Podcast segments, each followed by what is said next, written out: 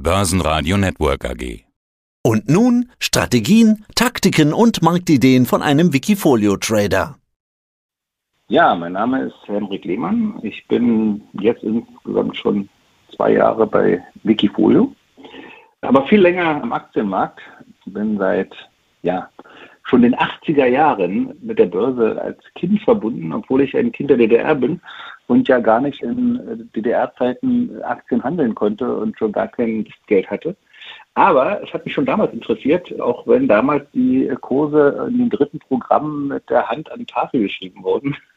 Hat mich das da schon interessiert, habe auch schon von Westbesuch dann so ein Börsenspiel als Brettspiel bekommen und habe mich damit schon beschäftigt und dann direkt nach der Wende auch den Job des Bankkaufmanns äh, gelernt, also quasi mein Interesse, mein Hobby zum Beruf gemacht.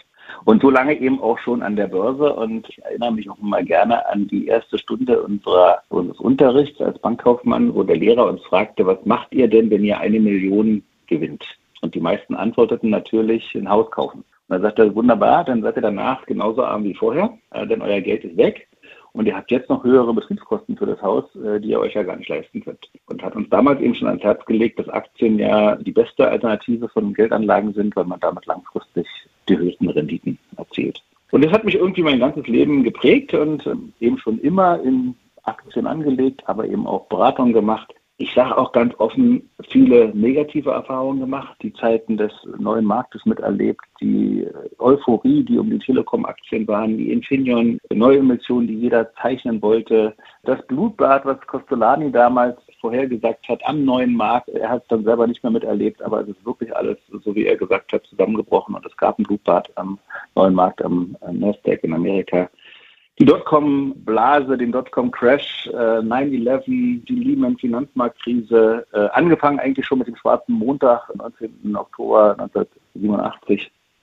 Also wirklich eine Menge mitgemacht, eben auch die schönen langen Börsenphasen, wo es nach oben geht, die Bullenmärkte, das Corona-V, was eigentlich auch keiner so richtig geglaubt hat, dass es wirklich so schnell dann auch wieder hochging.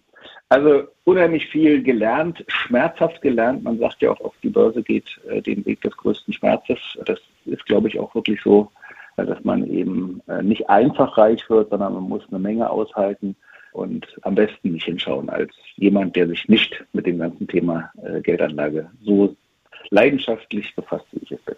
Das war jetzt eine lange Einführung, aber sehr, sehr spannend. Da merkt man auch, wo du herkommst. Du bist der Banker vom Beruf. Ja. Ja, ja Gegenfrage. Was magst du denn jetzt statt Haus kaufen mit dieser eine Million?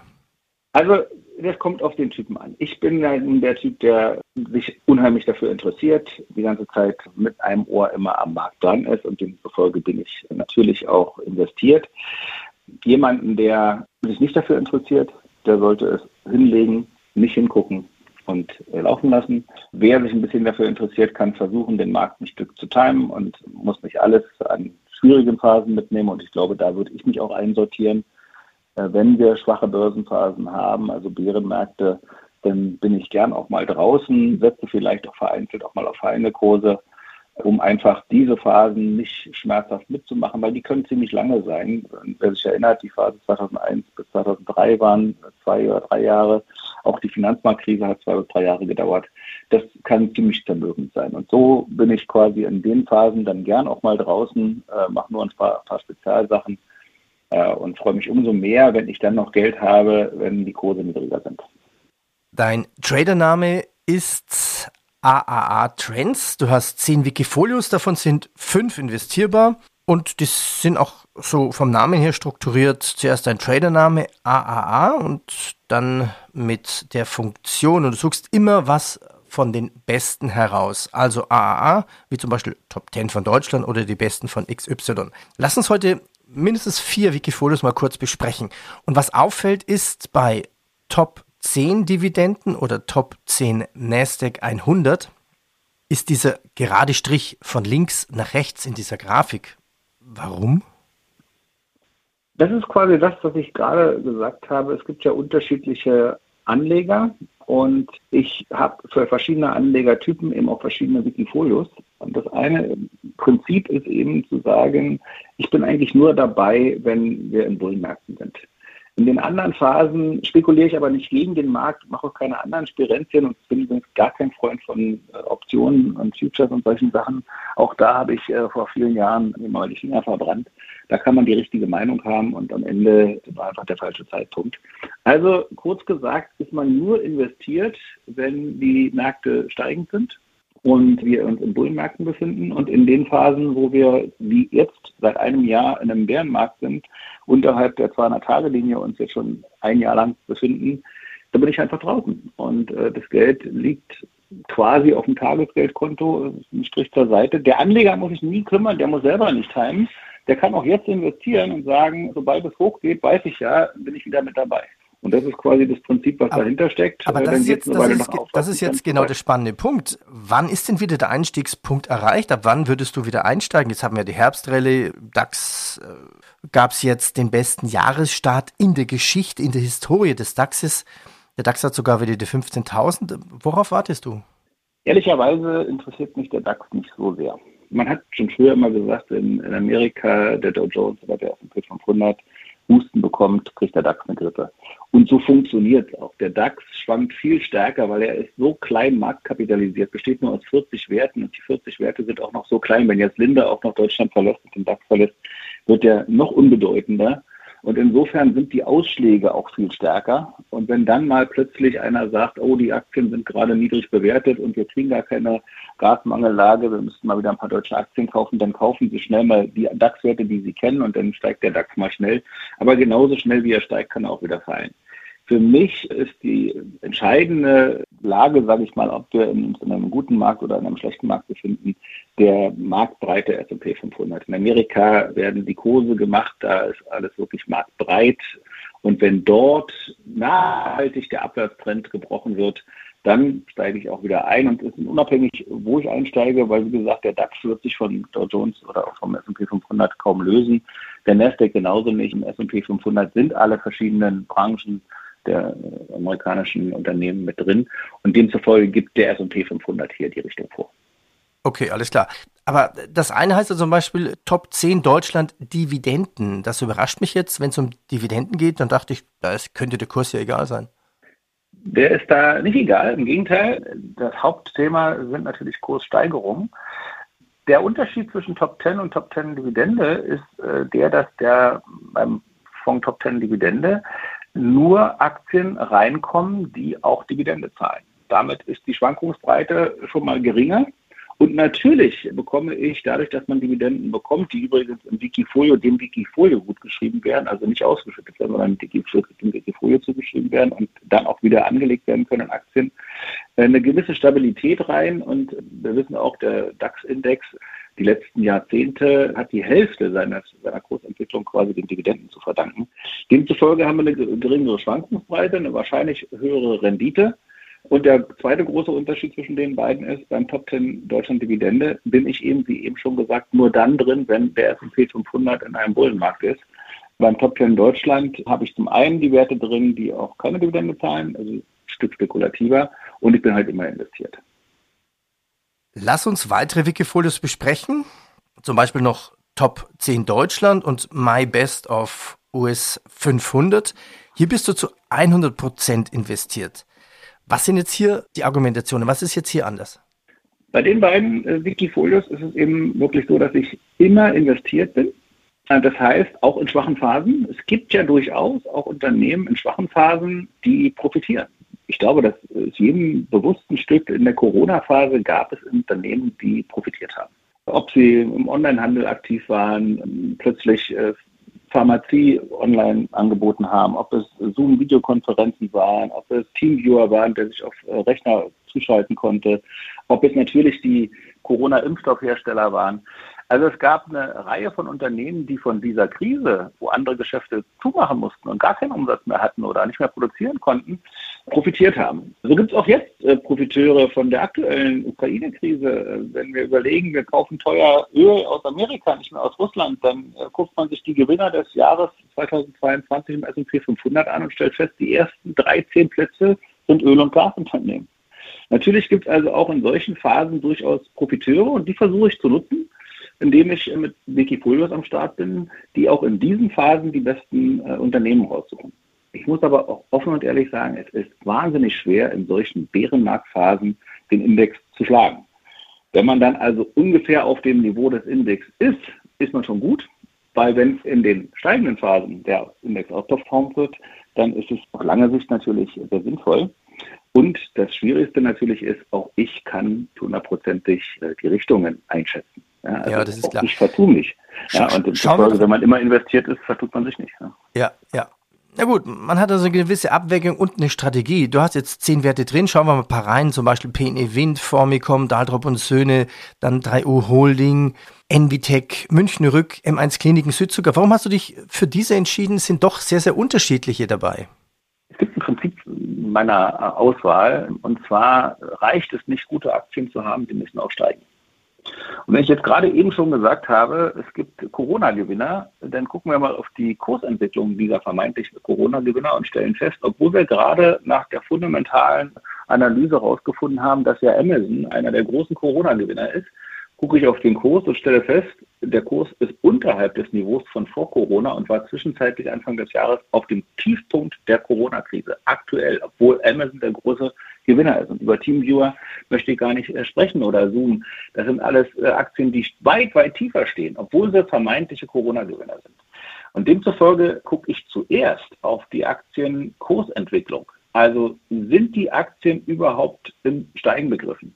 Sie müssen noch ein paar andere Kriterien erfüllen, wie eine gewisse Marktkapitalisierung. Sie sollten steigende Gewinne äh, aufweisen. Ich möchte keine Aktien drin haben, die Meme-Stocks sind, nur hochgejubelt werden, aber wo eigentlich nichts hintersteckt. Und insofern ist die Aktienauswahl auf der einen Seite technisch begründet. Sie müssen quasi sich qualifizieren über steigende Kurse. Und auf der anderen Seite fundamental, also ich gucke, was steckt denn da hinter der Aktie eigentlich äh, hinter? Was machen die? Und komme quasi über diesen Weg zu sehr spannenden Unternehmen. Wir können ja mal ein paar rausgreifen, zum Beispiel M1-Kliniken, ja, kennt man ja kaum, relativ kleiner Wert. Schönheitsklinik, ja, die wahnsinnig expandiert, aktuell schon 50 Schönheitskliniken oder Zentren hat, wo man sich verschönern lassen kann. Ein Trend, der wahrscheinlich anscheinend eben sehr populär ist und jetzt auch noch äh, expandieren in, nach Osteuropa. Oder neue Energien. Na klar, wenn man im Nachhinein, ist immer einfach zu sagen, ist ja klar, ja, wir haben eine Energiewende, wir haben eine Zeitenwende, wir müssen uns umstellen und wenn Öl immer teurer wird, dann müssen wir in erneuerbare Energien investieren. Aber das ist eben viel einfacher, wenn man sieht, aha, diese Werte äh, profitieren auch und dann sind eben Biogasunternehmen wie Envitec Biogas mit dabei oder eben auch Südzucker, die mit Crop Energy eine, eine, Tochter haben, die in dem Bereich tätig ist. Oder auch PNE Wind, ein Windanlagenbauer, der jetzt aktuell auch noch von Übernahmefantasie profitiert. Was sind denn die Renner, wo du wirklich überzeugt bist in deinem nächsten Wikifolio? Best of US 500? Das kann ich ehrlicherweise noch gar nicht sagen. Weil ich gucke ja immer erst, welche Aktien sich wie entwickeln. Und erst dann schaue ich mir das Unternehmen genauer an. Also ich kann heute noch nicht sagen, wer im nächsten Monat in mein Wikifolio aufgenommen wird. Ich kann im Moment, glaube ich, ganz gut äh, einschätzen, welche Branchen im Moment vergangenen Monaten ganz gut gelaufen sind. Öl haben wir schon gesagt. Alles übrigens auch interessanterweise, was um Öl herum äh, existiert. Ne? Also wir kennen diese alte Geschichte von den Goldgräbern, die alle mit einer Hacke und äh, einmal losmarschiert sind und nach Gold geschürft haben. Und nur die wenigsten sind mit Gold zurückgekommen. Aber alle, die vorne am Eingang Hacken verkauft haben, die haben von jedem Geld verdient. Und so ist es eben auch heute in der Ölindustrie. Äh, jahrelang ist die vernachlässigt worden. Jetzt, wo die Preise gestiegen sind, lohnt es sich wieder nach Öl zu bohren. Und dann gibt es Aktien wie Schlumberger, äh, die eben daran verdienen, dass da so viel nach Öl gebohrt wird und äh, die entsprechenden Geräte zum Beispiel zur Verfügung stellen. Dann sind in Amerika im Moment sehr viel konservative Werte gekauft worden, aus der Versicherungsbranche, Krankenversicherer, aus dem Medizin- und Pharmabereich, aus dem Nahrungsmittelbereich, auch eine ganz spannende Geschichte. Wir kriegen ja alle mit, dass die Inflation zuschlägt, hier wie auch in Amerika. Und wir akzeptieren das auch. Wenn wir einkaufen gehen, merken wir überall, es ist teurer geworden, auch Nahrungsmittel sind teurer geworden. Und es ist ja uns auch im letzten Jahr erzählt worden, das ist ja auch klar, die Kornkammer Europas in der Ukraine äh, ist schwierig. Wer weiß, ob wir im nächsten Jahr noch Düngemittel haben, ob wir äh, nächstes Jahr noch äh, Korn von dort exportieren, importieren können. Im Endeffekt wird alles genauso weiter produziert wie immer. Die Preise für die Lebensmittel sind am Markt überhaupt nicht gefallen. Aber die Stimmung ist da und demzufolge haben die Nahrungsmittelhersteller die Preise alle erhöht. Und wo bleibt die Marge hängen? Bei den Unternehmen. Ja? Eines der größten Unternehmen im Nahrungsmittelbereich, Lamb Weston, der größte Pommeshersteller der Welt, hat gerade exorbitant starke Ergebnisse geliefert. Mhm. Und so geht es dann eben auch mit General Mills oder anderen Herstellern wie Nestle in Europa, die sich gerade eine goldene Nase verdienen. Aber das kriegt man im Nachhinein immer erst so ein bisschen mit, wenn man sich mit beschäftigt hat und sagt, warum steigt diese Aktie eigentlich? Ja, warum steigen zum Beispiel auch Unternehmen aus der Textilvertrieb in Amerika mit günstigen Waren? Naja, wenn alles teurer wird und die Leute jetzt ihr Geld für, für Benzin, für Essen, für Heizen ausgeben müssen, dann haben sie nicht mehr so viel Geld für teure Sachen und kaufen eher in günstigeren Märkten. Und da war zum Beispiel Dollar Tree, so ein Dollarmarkt, äh, der hat einfach mal die Preise erhöht auf 1,25 Dollar. 25 äh, Prozent Preisaufschlag, so hoch war auch äh, deren Kostenanstieg nicht. Und deswegen verdienen die zum Beispiel. Die schönen Gewinner der Inflation. Ja, vielen Dank genau. für das Wikifolio. Bevor wir es abschließen, das Interview, du hast noch eins. Top US 500 Long and Short. Warum hast du hier nur ein Produkt drin? Ehrlicherweise kam dieses Produkt zustande auf Nachfrage. Ich habe einen guten Austausch mit meinen, ja, wie soll ich sagen, Followern, Kunden, Interessenten an meinen Wikifolios. Ich habe einen eigenen Kanal äh, WhatsApp, äh, wo wir uns über alles Mögliche unterhalten, äh, natürlich auch über die Wikifolios. Und da war der Wunsch aufgekommen, ein Wikifolio aufzulegen, was auch an fallenden oder bei fallenden Kursen profitiert. Und dann habe ich gesagt, gut, das mache ich. Äh, das wird aber eben nicht in, in, in Zahlen der Aktien spekulieren. Das ist viel zu heiß, äh, kann ja auch äh, in die falsche Richtung gehen und dann kann man ein Mehrfaches dessen verlieren, was man vielleicht bekommen hat. Wir machen einfach Folgendes. Wir legen ein Wikifolio auf, was sich am S&P orientierten ETF hat, was entweder Long oder Short ist. Und wenn also meine Signale funktionieren und ich habe das 40 Jahre lang mal zurückverfolgt und quasi einzeln nachvollzogen, dann profitieren wir halt in schwachen Phasen, weil wir auf einen Short-ETF setzen und an fallenden S&P-Kursen profitieren und in Long, wenn es in die andere Richtung, wenn wir wieder in einem Bullenmarkt sind. Und das Interessante ist, in den ganzen 40 Jahren gab es nur 20 Transaktionen. Äh, also auch nicht jede Transaktion war richtig. Also auch solche Transaktionen muss durchaus mal äh, korrigiert werden. Aber es wird eben relativ schnell korrigiert. Habe ich die falsche Richtung erwischt, wird ähm, die Richtung geändert. Trotzdem gab es nur 20 Transaktionen, was ja auch kostenschonend ist für die Anleger und auch nervenschonend ist, weil man irgendwie das Gefühl hat, so richtig große Verluste kann ich nicht machen, weil sobald ich ein Stück äh, stärker in den Verlust gerate, wird die Richtung geändert. Und äh, bei den Long-Transaktionen kann ich mal sagen, keine einzige dieser Transaktionen war zum Zeitpunkt des Verkaufs im Minus.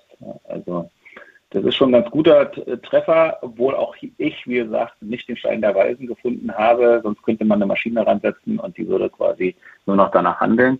Man handelt Wahrscheinlichkeiten und wenn man nur ein Prozent besser ist als der Markt, äh, hat man mehr als sieben Prozent Rendite. Bei mir war es so, in, dem, in der Rückwärtsbetrachtung äh, ist ungefähr die vierfache Rendite dessen rausgekommen, als wenn man nur Long and Hold gemacht hätte. Mehr Trading-Ideen finden Sie im Blog unter wikifolio.com und in der Börsenradio Mediathek. Börsenradio Network AG. Wir machen Börse hörbar und verständlich.